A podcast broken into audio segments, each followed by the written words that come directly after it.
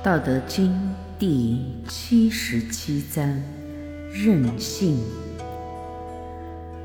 老子曰：“天下莫柔弱以水，而攻坚强者莫之能胜，以其无以易之也。故柔之胜刚，柔之胜强。”天下莫不知，莫能行。是以圣人云：“受国之垢，是谓社稷主；受国不祥，是谓天下完。”正言若反。意义。天下一切有形的东西，没有哪一样比水更柔弱。然而，攻坚破墙的力量，却没有哪一样能胜过柔弱的水。水柔弱的本性是永远不会变异的，因此。柔能够克刚，弱能够胜强。天下没有人不知道这个道理，但就是没有人能够去遵照实行。所以圣人说，能够承受国民的冤屈耻辱，才能当一国之君主。能够承担国家的祸害灾殃，才能成为天下的帝王。真正的金玉良缘，就好像是虚伪的假话一样。杂技托付于人之时，一定要选用信得过的人。而真正值得信任而能够受托的人，就好像是无能为力的平庸之辈一样。因为大智者是弱愚的，任性的人是人们能意想不到而又值得怀疑的人，也只有这种人。才能一鸣惊人的挑起所受之重托。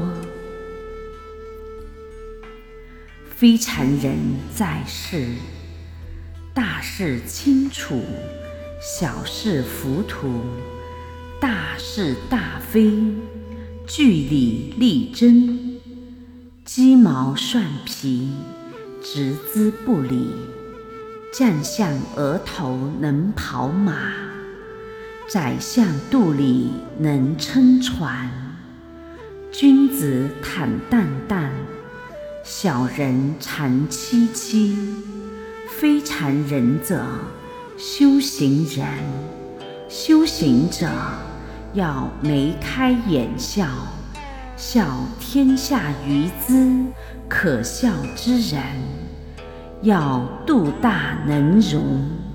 容天下难忍难容之事，要精勤修行，行天下和平中正之道；要慈寒普度，度天下有情有缘众生；要持咒发誓，是成永生的道灵真人。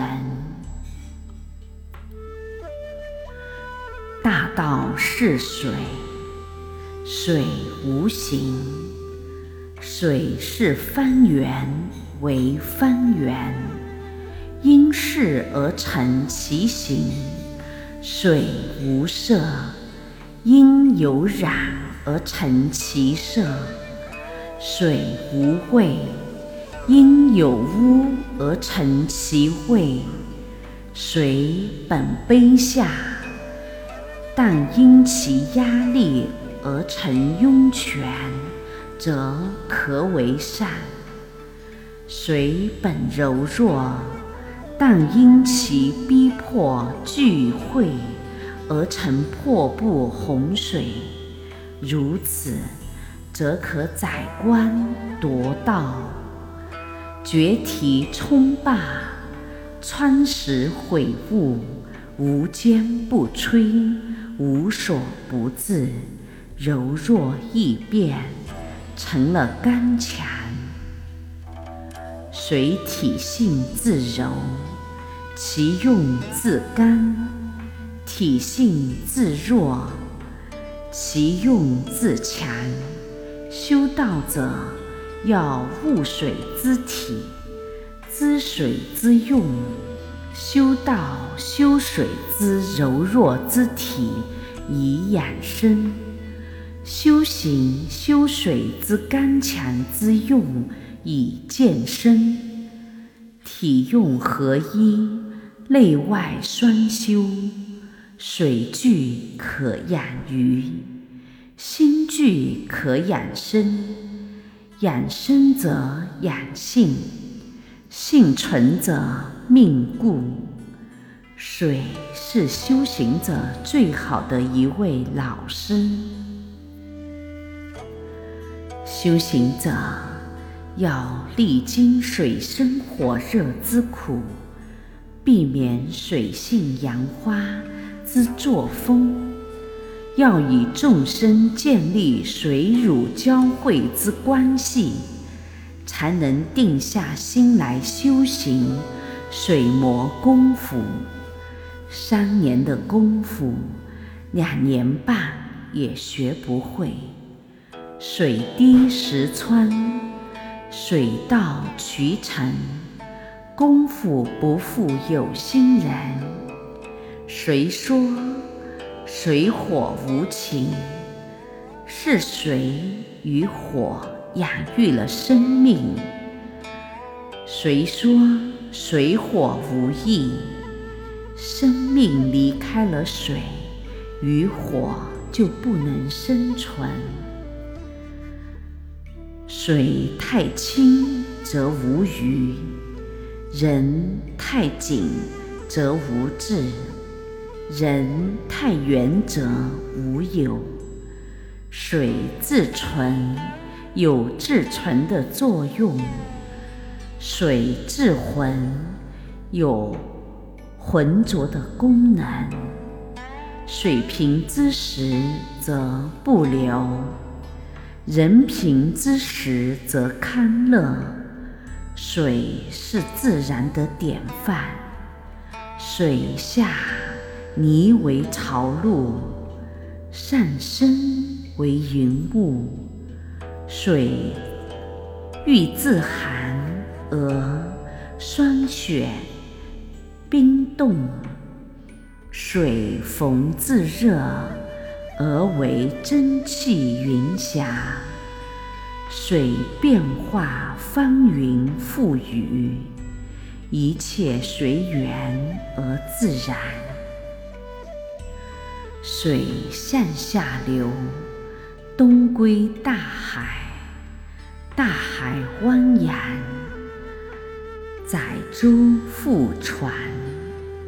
水自然而然，水行不去处，则退让旋回。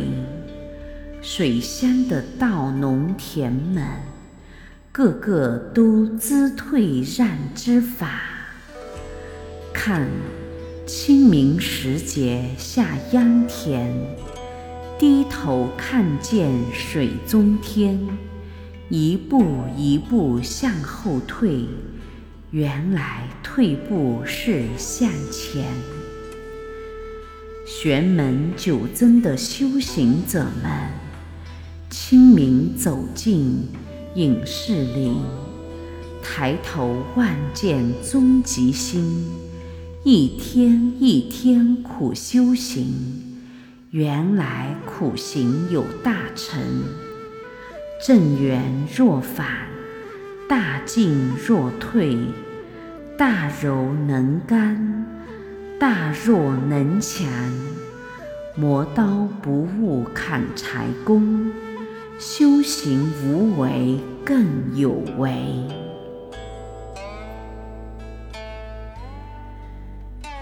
愿道德之声传遍世界，充满宇宙，得满人间，功德无量。